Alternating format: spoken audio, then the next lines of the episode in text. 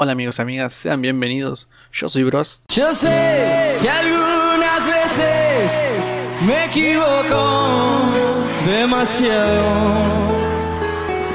Yo sé que estás cansada de mirarme de costado.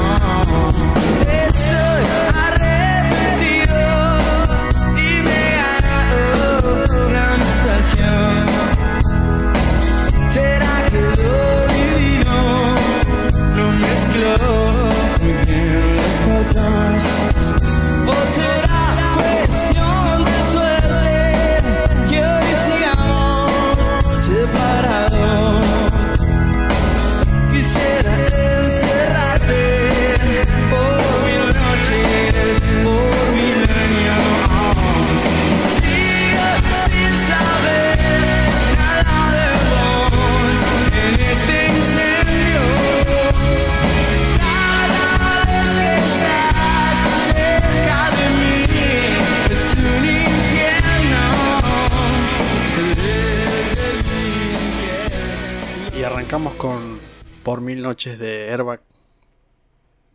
Cuando escuchamos esta canción, ¿qué es lo primero que se nos viene a la mente? La selección argentina. Y no se nos viene a la mente un video emotivo de la selección argentina levantando un título. Se nos viene a la mente los fracasos de la selección argentina en los últimos años o en los últimos campeonatos. Por mi parte, yo nunca pude ver a la Argentina campeona de ningún torneo. Hay quienes dicen que los títulos sub-20 o Juegos Olímpicos valen.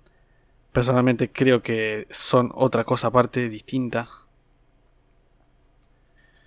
Y lo que se vivió el sábado se valora mucho más después de tantos fracasos. 28 años. Yo tengo 28 años. Ahora. Y siempre me hago la misma pregunta. ¿Cómo puede ser que una selección grande como la Argentina esté 28 años sin ganar un título? Casi 30 años una selección grande sin ganar un título. La emoción que viví el sábado, la verdad que no se la puedo describir porque fue un combo de llanto con emoción. Eh, yo no lo podía creer. Yo ya estaba resignado a ver a la Argentina campeona. Y como dice el título, este país tan futbolero necesitaba un campeonato o una copa como el agua.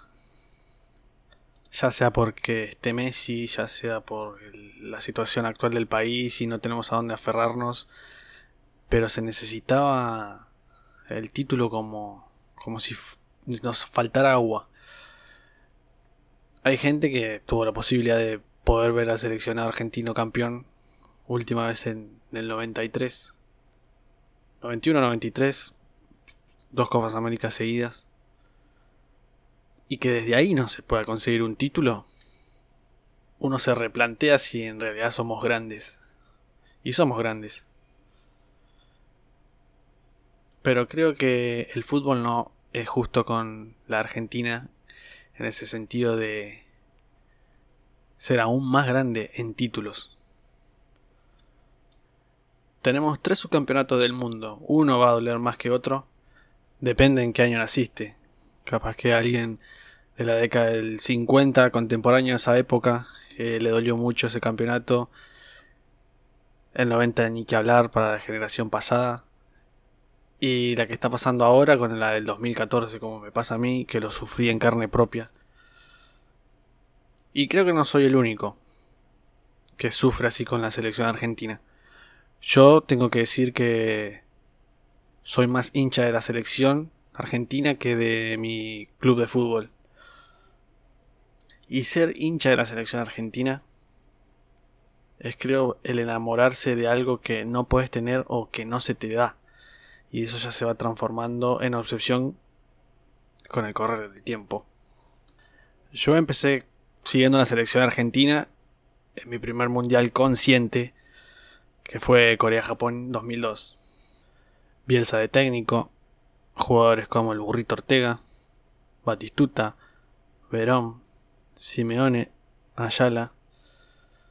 Ese fue mi camino con la selección argentina, el comienzo. Empecé por no darle mucha bola. Me gustaba el fútbol, pero no le daba tanta bola de Argentina. Y nos quedamos afuera del mundial. Para mí no fue sorpresa, era mi primer mundial que miraba y prestaba atención. Y la verdad no, no, no caí. Tampoco me interesó mucho, era como perdemos un mundial y pasan cuatro años volando y tenemos otro mundial. Y llega la Copa América del 2004 en Perú. Con como técnico todavía. Y empieza una nueva camada. Tevez, Alessandro, Lucho González, referentes como el Kili González, Juan Pizorín o Heinze, para buscar un título. Y ahí ya sabía que si perdías un torneo tenías que esperar un par de años para poder volver a jugarlos. Final con Brasil, la Argentina jugando bien, todo el campeonato y llega a la final con Brasil. El famoso partido de Adriano en el último suspiro clavando la pelota en el arco y los penales. Tener un arquero penalero como era el Pato Bondancieri no se pudo en los penales y Brasil nos arrebata el título de la Copa América 2004. De ahí seguimos a la eliminatoria con creo que una de las mejores elecciones que yo pude ver desde que soy consciente del fútbol. La era Peckerman.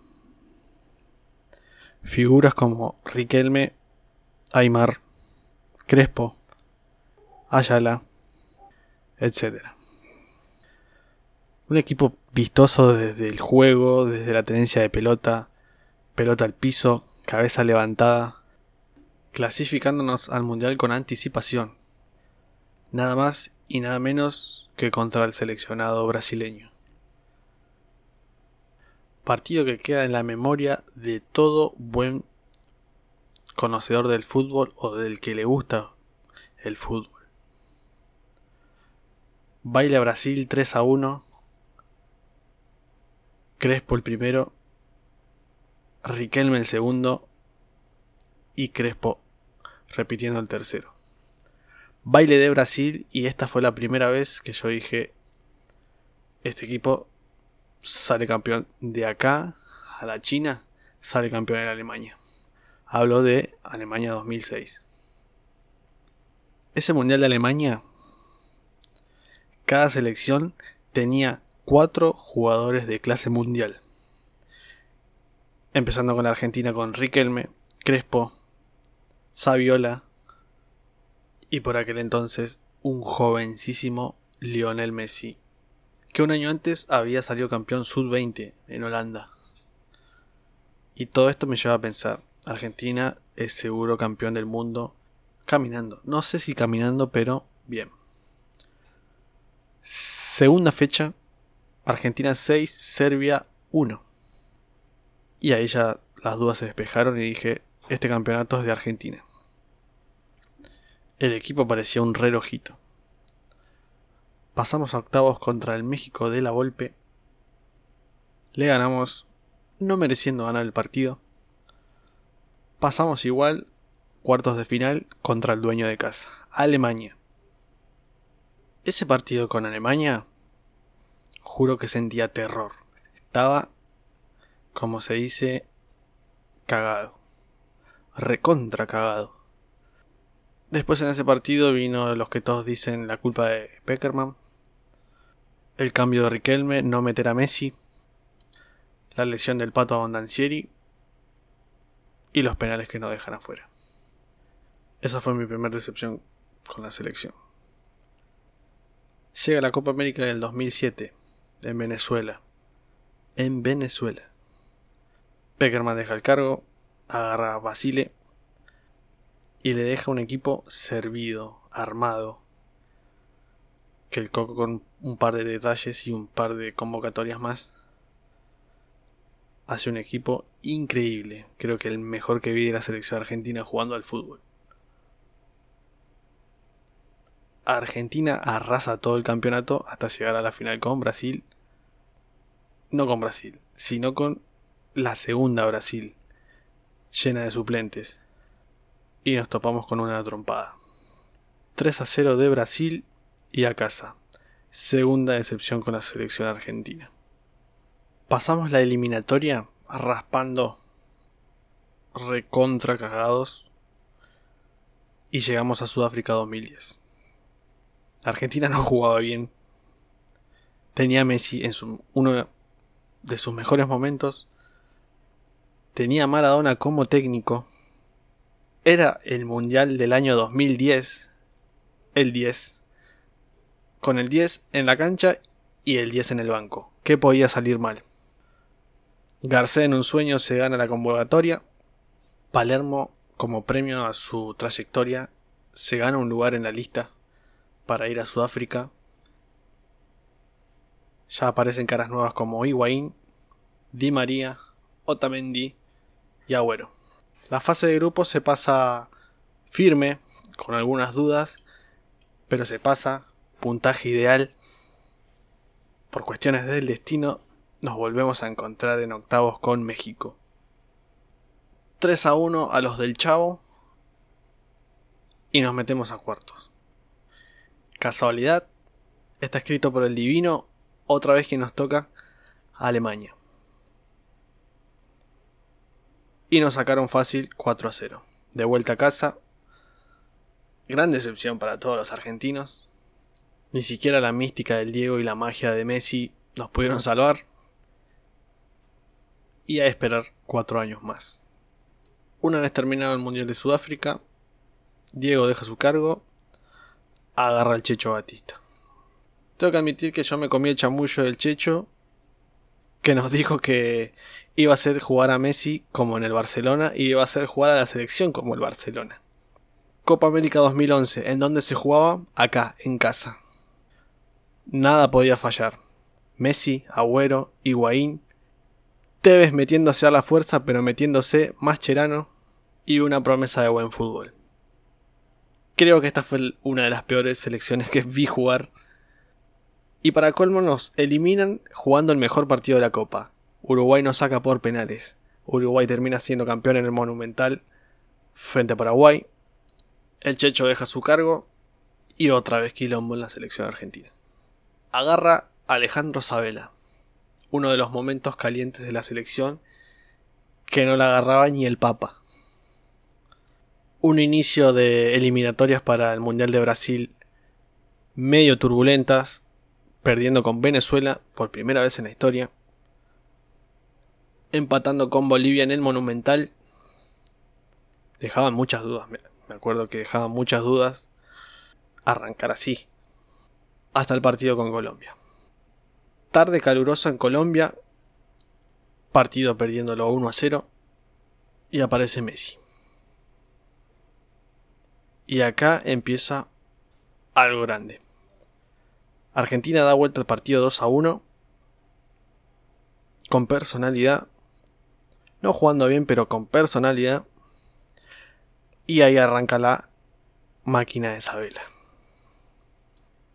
4-0 Ecuador, 3 a 1 a Paraguay, un empate con Perú de visitante, 3 a 0 a Uruguay con un Messi encendidísimo, 2 a 1 a Chile, 3 a 0 a Venezuela y un empate a 1 en la altura de La Paz con la selección de Bolivia. Recordemos que en estas eliminatorias la selección de Brasil no participaba por ser anfitriona del Mundial, o sea que era una eliminatoria fácil. A pesar de que la selección se clasificó cómodamente y jugando bien para el Mundial de Brasil, no me quise ilusionar. No me quise ilusionar por ser lo que les vengo contando hasta ahora. Decepción tras decepción tras decepción. Y llega el 2014. Les juro por Dios que a esa selección de Isabela no le tenía ni una pizca de confianza. Primer partido, Bosnia en teoría un partido fácil. Ya habíamos jugado unos meses atrás un amistoso y le habíamos ganado. Todo parecía encaminarse a una cómoda victoria argentina.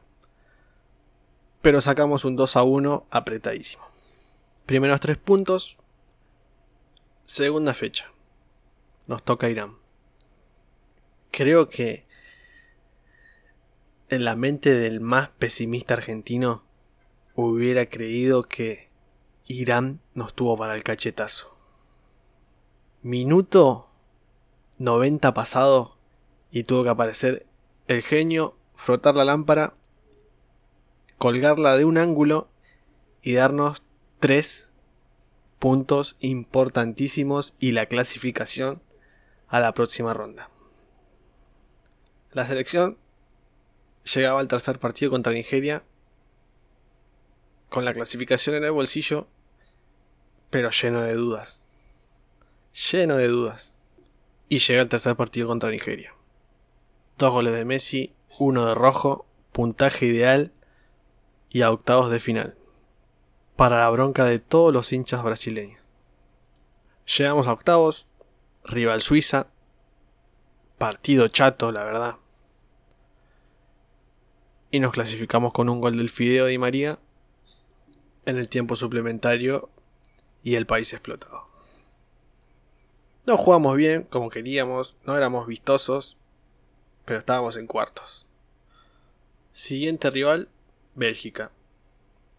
Seleccionado que le habíamos ganado en el 86, camino a la obtención de la Copa del Mundo. Inicio de su generación dorada, Eden Hazard, Kevin De Bruyne, Thibaut Courtois, pero a estas alturas ya estábamos con la confianza por las nubes, aún jugando mal. El Pipa se encuentra con un gol, lo supimos mantener, se pudo marcar otro más, pero terminamos 1 a 0. Y por fin pasamos esa bendita barrera de los cuartos de final que se nos habían negado en Alemania y en Sudáfrica. Para mí esto ya era un logro, la verdad. Estar en semifinales era lo máximo.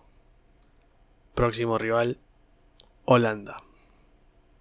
La Holanda de Robben, la Holanda de Snyder, la Holanda de Van Persie, dirigidos por Van Gaal. Sí, Van Gaal. Aquel que echó a Riquelme a las patadas del Barcelona era el siguiente oponente de Argentina. Esa Holanda que en el 98 nos sacó con un golazo de Bergkamp y allá íbamos, por el pase a la final. Partido también chato. 0 a 0. Y a los penales. Esos malditos penales de Alemania 2006 y de la Copa América en casa.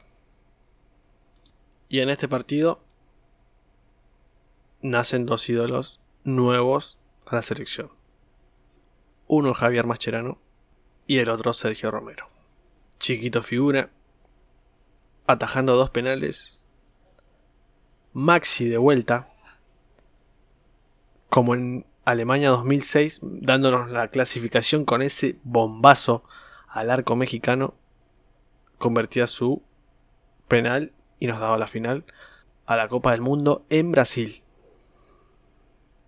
Y ese post partido de Argentina-Holanda después de esos penales, creo que fue uno de los momentos más hermosos de mi vida. El llanto más hermoso de mi vida. Obelisco lleno, Argentina después de tantos años a la final de un mundial. Piensen que si en una semifinal yo ya estaba estasiado, imagínense lo que fue un pase a la final. De un chico que no había visto nunca a su selección campeona.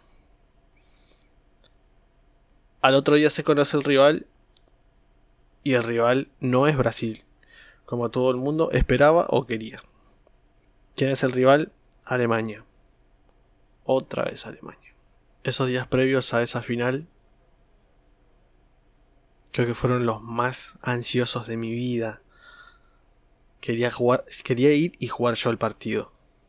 Lo quería jugar ya no solo era estar contento por porque Argentina estuviese en una final de un mundial después de tantos años, sino que la unión del país durante ese mes, banderas colgadas en todos lados, buen humor, se notaba el buen humor en todas las personas con las que me rodeaba. Y eso era gracias al fútbol. Les juro que me imaginé a Argentina campeón en mi cabeza millones de veces antes de ese 13 de julio del 2014. Himno argentino sonando con todo el corazón, lágrimas de la emoción. Y acá me pregunto, ¿por qué? ¿Por qué?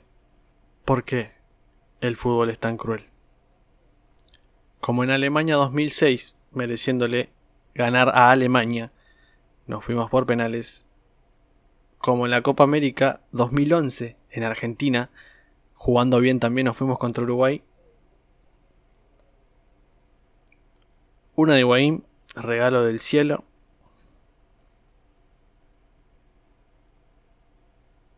Cortesía de Tony Cross. Y afuera. Segunda chance, el Pipa convierte. Y acá creo que vamos a coincidir todos que es el gol más gritado por todos los argentinos. Offside para Pipa. Tercera chance para la Argentina. Messi desde una posición que es muy difícil que falle Lionel, se le va arrasando el palo. Me acuerdo y no sé cómo describirle lo que siento al acordarme esa jugada. Y por último, el tan famoso y recordado era por abajo Rodrigo y llega el gol de Oxe. Si estás escuchando esto, vas a coincidir también conmigo que cuando hizo el gol Goxe sentiste un vacío en todo el cuerpo. Y así se termina Brasil 2014. Y acá tengo que agradecer a esos jugadores, a ese plantel, por hacer que un mundial dure todo un mundial. Y qué loco, ¿no? Porque apenas quedamos eliminados de un mundial, a los 2-3 minutos ya queremos que empiece otro. Pero no se puede. Y son 4 años de espera. Otra vez. Y te estarás preguntando por qué puse énfasis en este Mundial de 2014. Porque creo que fue lo más lo más lejos que pudo llegar una selección vista por mí y por millones de chicos contemporáneos a mí. Es un Italia 90 para la gente moderna.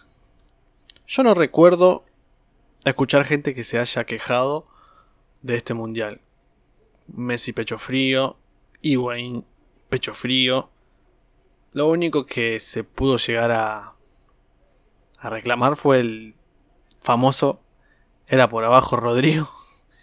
Pero no, no recuerdo haya mucho, mucho reclamo a ese plantel. Ese plantel en ese mundial nos representó muy bien. Y a la altura de lo que toda la gente esperaba. A pesar de no jugar bien, ¿eh? Próximo torneo importante, Copa América Chile 2015. Yo acá sinceramente dije, lo ganamos porque Brasil no daba pie con bola y no había otra selección fuerte para decir, nos va a hacer un poco de fuerza. Creo que lo más destacado era la Colombia de James Rodríguez, Falcao y Chile que se estaba levantando ya con su nueva generación desde el año 2010 con Bielsa. Ahora dirigido por Jorge Sampaoli. Selección que dirigía el Tata Martino después de que Isabela se alejase de la selección. Otra vez Tevez se mete a la fuerza y una Argentina que empezó de menos a más. Semifinal 6 a 1 contra Paraguay y la puerta hacia un nuevo título después de muchísimos años porque como les vengo contando y haciendo este seguimiento ya fueron varios fracasos hasta ahora. Llega Chile el anfitrión. Empate en cero. Y los penales. Los penales de Italia 90. Los penales de un año atrás. Que nos hicieron pasar a una final del mundo. Y Argentina se la jugaba desde los 12 pasos. La suerte fue para Chile. Y otro torneo que se nos escapa de las manos. Y es acá donde empieza el momento bisagra.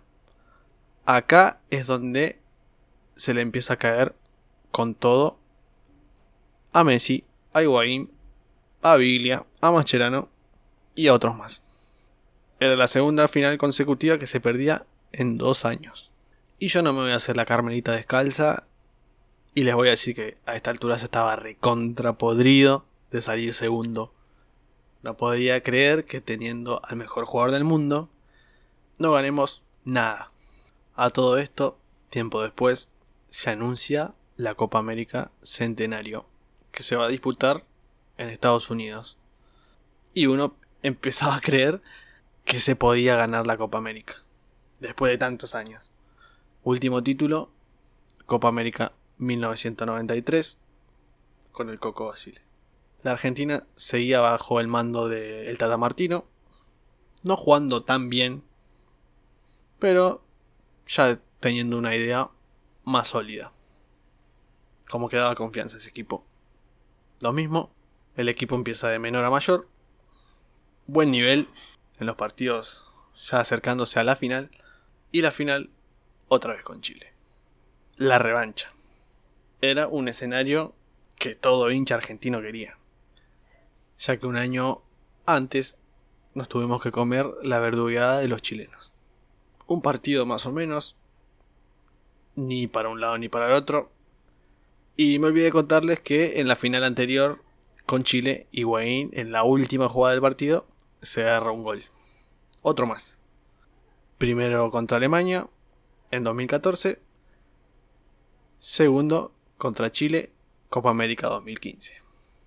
Una jugada suelta, se equivoca el fondo chileno y el Pipa se va mano a mano contra el arquero. Para mí ya era gol. Era gol. El Pipa... El Pipa la pica y se va afuera. Un gol hecho. No te digo que yo lo hacía, pero un jugador como el Pipa, goleador nato, un killer, tenía más posibilidades de hacerlo. A esto se le suman los dos goles cerrados en las dos finales anteriores. Y como hay un relato que decía, otra vez sopa. Sí, otra vez sopa. Partido 0 a 0. A los penales de vuelta. Y uno dice, esta vez los penales me van a ayudar. Empieza errando Chile. Y este es el momento que cambia todo. Lionel Messi, el mejor jugador del mundo, tirando el penal por arriba del travesaño. Yo cuando vi que pasó esto, la verdad dije, lo perdemos, ya está. Ya está. Que el mejor jugador del mundo tire todo eso. Y no, no estoy diciendo sarcásticamente el mejor jugador del mundo, porque Lionel Messi lo es. Y ya a esta altura también estaba embroncado porque Messi no se le podía dar un título a Messi. O sea, a Messi. Y terminamos perdiendo tercer título al hilo en tres años consecutivos. Y otra vez contra Chile.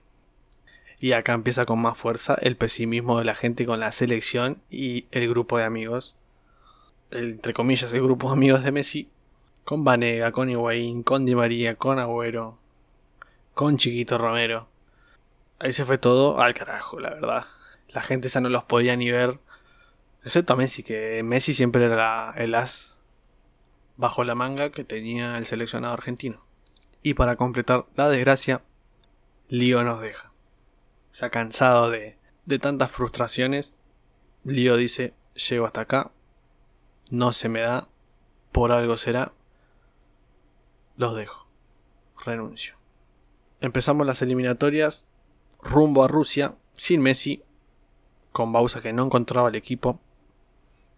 Y ahí la gente se da cuenta que al que criticábamos, al que le pedíamos más, era el único que nos podía salvar. Derrota 0-2 contra Bolivia en La Paz. Bolivia otra vez nos ganaba. Y la dirigencia le daba un punto final a Edgardo Bausa a frente del seleccionado argentino. Acá voy a decir que yo cuando se empezó a rumorear que Jorge Sampaoli iba a ser el DT de la selección, vi con buenos ojos su llegada. El tipo salió campeón con la U de Chile, siguió con el legado de Marcelo Bielsa al frente de la selección chilena y nos ganó una final a nosotros. Tras su llegada, la llegada de San Paolo a la selección, uno se esperanzaba con la llegada de un buen técnico, teniendo el mejor jugador del mundo, un equipo que ya se conocía hace bastante tiempo, pero nos costó igual. Conseguimos el boleto a Rusia en el último partido contra Ecuador, con un hack trick de Messi. Dicen las malas lenguas que ese partido corrieron un par de billetes, un par de favores. Raro que Ecuador ponga su tercer equipo, pero se consigue el pasaje a Rusia. Los amistosos previos a ese mundial ya se vaticinaba lo que iba a ser esa Copa del Mundo. Primer partido, Islandia. Yo creí que ese partido eran tres puntos ya desde el vamos. Fue empate 1 a 1. Messi errando un penal decisivo. Y un poco encendía las alarmas de lo que podía llegar a pasar más adelante. Segunda fecha. Nos comemos creo que un trompazo de cualquier boxeador. No hubiera sido nada comparado al 3 a 0 que nos da Croacia en la segunda fecha. Y acá sí, perdón, se fue todo al carajo. En el post partido era un caos lo que pasaba en Rusia y lo que la gente pensaba acá y era un caos. Ni siquiera dependíamos de nosotros. El de arriba quiso que Nigeria nos dé una mano y lleguemos con chances a la última fecha. Argentina-Nigeria. Gol de Messi, empata Nigeria para el susto de todo el mundo. Argentina se estaba quedando afuera. Y llega el, gol de Marcos Rojo. Que puede también entrar en el podio de los goles más gritados de un hincha argentino. Llegamos con el ánimo por las nubes a jugar los octavos contra Francia. La Francia de Pogba, Mbappé, Lloris. Y perdemos 4 a 3. En la última jugada se pudo haber empatado el partido. Que si se empataba ese partido, Francia ya había hecho todos sus cambios. Y nunca se va a poder saber qué podría haber sucedido si entraba la pelota de la última jugada en el último minuto. Francia ya había hecho todos sus cambios. Y yo creo que le podía haber ganado en el alargue de los penales. Si no hubiera sido por el gol de Marcos Rojo, hubiera sido la peor presentación de Argentina en un mundial, superando por lejos a la de Corea-Japón 2002. Terminado el mundial, nadie se quería hacer cargo de la selección. Ni Gallardo, ni Simeone, ni Pochettino. Pero llega Scaloni para cubrir el banco de suplentes un par de partidos amistosos. Le va bien. Cita jugadores que son nuevos para la selección Lautaro Martínez, Rodrigo de Paul, Ezequiel Palacios, Lucas Ocampos. Y la verdad que le va muy bien a Scaloni. Que tuvo una participación en Alemania 2006.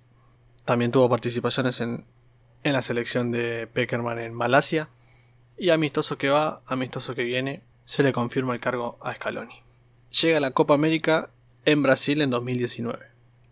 Los primeros partidos son bastante flojos de la selección, logrando la clasificación en el último partido. Juega la siguiente ronda con Venezuela. No vamos a decir mucho de este partido. En pocas palabras, y perdón por la palabra, nos cagaron. Nos recontra cagaron. Divididas para Brasil.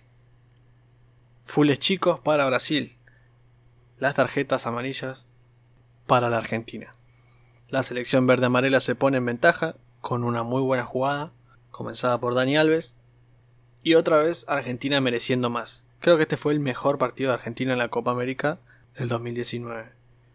Argentina acorrala a Brasil en su arco, y faltando 20 minutos para que termine el partido, llega la polémica, una de las polémicas del partido. Jugada de Messi por el centro del campo, el Kun que tira la diagonal. Topetazo de Dani Alves. El árbitro dice siga, siga. Un falso silbatazo desde la tribuna. Y Brasil sacó la contra. Mal defendida por la Argentina. Y el segundo gol de Brasil. Así y todo, Argentina va a buscar el descuento. Y en un córner, la segunda polémica del partido. Codazo a Otamendi de parte de Arthur. El árbitro ni siquiera va a ver el bar. Y Brasil se lleva el partido 2 a 0. Otra vez eliminados.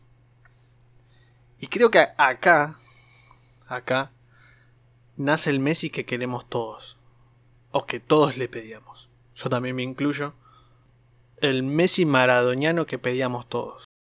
se encuentran con el primer gol, después el segundo ya una, una contra donde no, no cobra el penal antes, donde está también la de la de Otamendi, que, que se cansaron de cobrar boludeces en esta Copa América y hoy no fueron nunca al bar, una cosa increíble. Eh, pero fue durante todo el partido así, eh, a la mínima contacto falta para ellos y boludeces que te van sacando del partido no es excusa, ¿no? Porque esto es más allá del partido, ¿no? Pero creo que es para analizar y ojalá la Comebol haga algo con este tipo de arbitraje, ¿no? Porque, porque nosotros dejamos todo para intentar de, de pasar y no inclinar la cancha mal. Igual no creo que haga nada porque maneja todo Brasil, así que es muy complicado. Toda la, la boludez iban para ellos, eh, tarjeta para nosotros, ellos no. Eh, eh, jugadas claras que nunca fueron al- a ver al bar, nunca la revisaron. Repito otra vez, en esta copa se cansaron de cobrar boludeces, de mano boluda, full boludo, penales, pelotudo, y hoy ni siquiera fueron al bar. Después de estas declaraciones, el pueblo argentino se empieza a amigar con Leo, hasta con el Chiqui Tapia, después de bancar al capitán argentino contra la Conmebol y sus declaraciones. Llega la actual eliminatoria rumbo a Qatar, que eso hablaremos en otro podcast. Y llega la Copa América. La Argentina venía de empatar con Colombia y con Chile por eliminatorias arranca el primer partido contra el conjunto chileno. Empate a uno. Gol de Messi de tiro libre, golazo que no se le venía dando en los últimos partidos. Pero Chile lo logra empatar. Segundo partido contra Uruguay. Le ganamos 1 a 0 con un solitario gol del Cuti Romero. Que se defiende en los últimos minutos con Leo pisando la pelota, aguantándola. Y tres puntos al bolsillo. Después viene Paraguay. También. Tempranero gol del Papu Gómez. 1 a 0 a Paraguay. Nuevo triunfo para la Argentina. Y cuando se suponía que en el cuarto partido se iba a hacer descansar al crack, Leo también quiere jugar contra Bolivia. Ganamos 4 a 1. Se logra jugar bien, aunque muchos dicen que era un equipo no muy competitivo el boliviano pero se gana 4-1. Llego a Ecuador, nos ponemos 1-0, jugadón de Leo, pase para De Paul, 1-0. Y después en los últimos minutos, una contra, recuperación de Di María, gol de Lautaro Martínez, y la frutilla del postre, Messi de tiro libre. Llega a Colombia, partido chivo. Nos poníamos 1-0 con gol de Lautaro Martínez, todo pelota al piso de Paul, Lo Celso para Messi, Messi pase para Lautaro Martínez y el 1 a 0. Parecía que nos poníamos 2 a 0, pero el equipo no puede convertir las ocasiones que tiene. Comienza el segundo tiempo, empata Colombia y ahí se muere el partido y a los penales. Y acá un hallazgo increíble. Algo que le faltaba a la Argentina hace muchísimo tiempo. Lo habíamos tenido un poco con Chiquito Romero en 2014. Pero hace mucho tiempo no teníamos un arquero que impresione tanto, tanto en lo físico como en el juego. Intimidante. Y acá Diego Martínez se lleva todas las fotos. Atajando tres penales. Tres penales y el equipo argentino que consigue el pase a la final. Contra, otra vez, Brasil. Un Brasil que pareciera que en eliminatorias no lo alcanzamos más, por el nivel que venía mostrando. Y acá empieza el miedo de vuelta. Otra final. ¿Y qué pensamos todos? Otra vez nos vamos a quedar ahí. Y mirá cómo será el destino que el último gol que hace el seleccionado argentino para salir campeón o en una final, por más que no sea de mayores, lo hace Angelito Di María. Di María, que fue criticado duramente después del Mundial de Rusia, marca el gol. Después Argentina se defiende muy bien, no dejando juntarse a sus jugadores. Últimos minutos. El tiempo se hace eterno.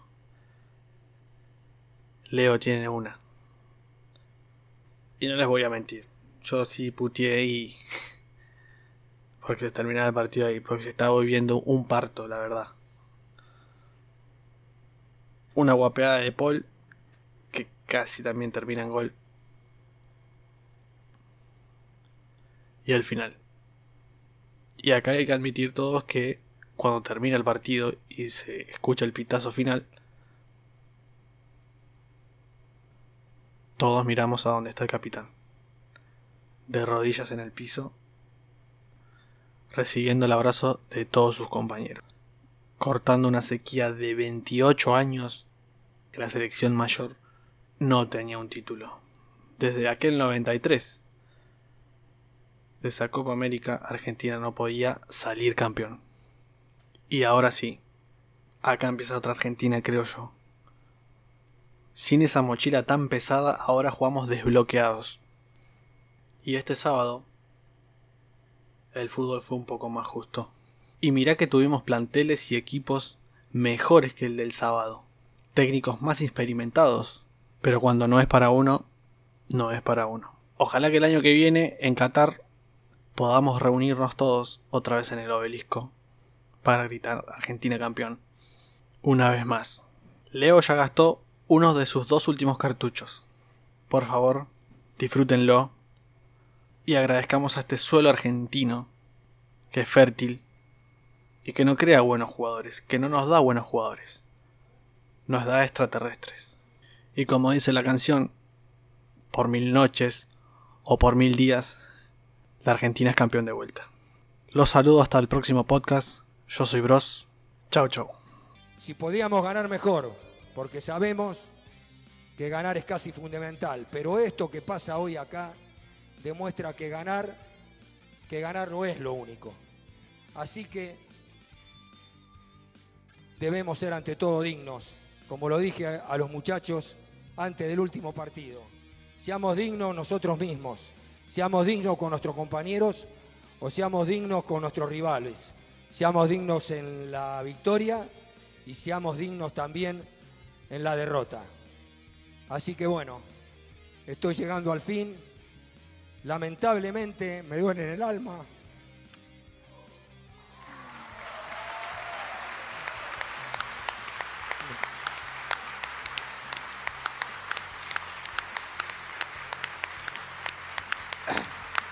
No, no haber podido traer la copa.